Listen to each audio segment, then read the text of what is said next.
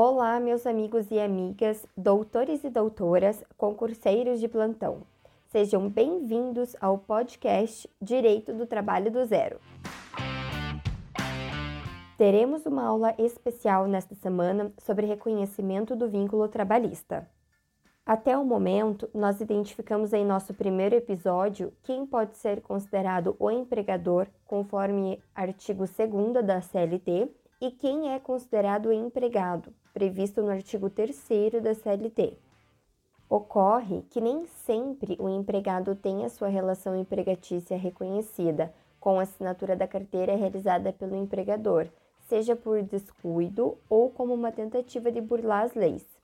Primeiramente, eu gostaria de conceituar o contrato de trabalho com vocês para possibilitar a identificação dos elementos em seguida. Otávio Bueno Magano conceitou o contrato de trabalho como um negócio jurídico, no qual o sujeito da relação, empregado, fica obrigado, através da remuneração, à prestação de seus serviços a outra pessoa, o empregador. Assim, essa relação contratual é caracterizada pela pessoalidade, onerosidade, não eventualidade ou habitualidade e subordinação. A pessoalidade significa que o contrato de trabalho tem caráter intuito personal, devendo ser realizado por uma única pessoa, não sendo possível a substituição do empregado por outro. A onerosidade significa que o contrato de trabalho é oneroso, ou seja, o empregado recebe pelo serviço prestado ao empregador.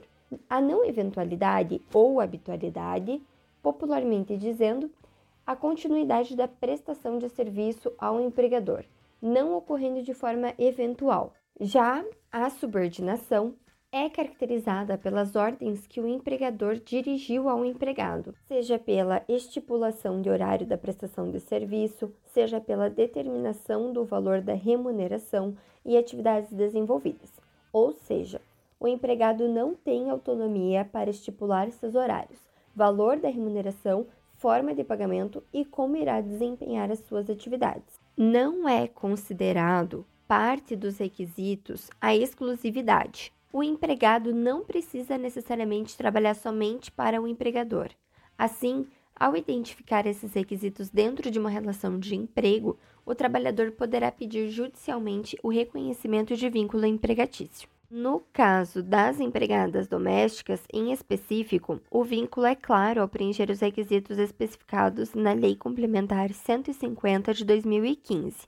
Vamos nos aprofundar um pouquinho neste tema. Conhecida como PEC das Domésticas, a PEC 66 de 2012, que posteriormente se tornou a Emenda Constitucional de 72, e por fim foi criada a Lei Complementar 150 de 2015, sendo criada para regular os direitos trabalhistas dos empregados domésticos. No artigo 1 da Lei 150 de 2015, ficou determinado que o empregado doméstico, assim considerado aquele que presta serviço de forma contínua, subordinada, onerosa e pessoal, e de finalidade não lucrativa à pessoa ou família, no âmbito residencial destas, por mais de dois dias por semana, aplica-se o disposto nessa lei.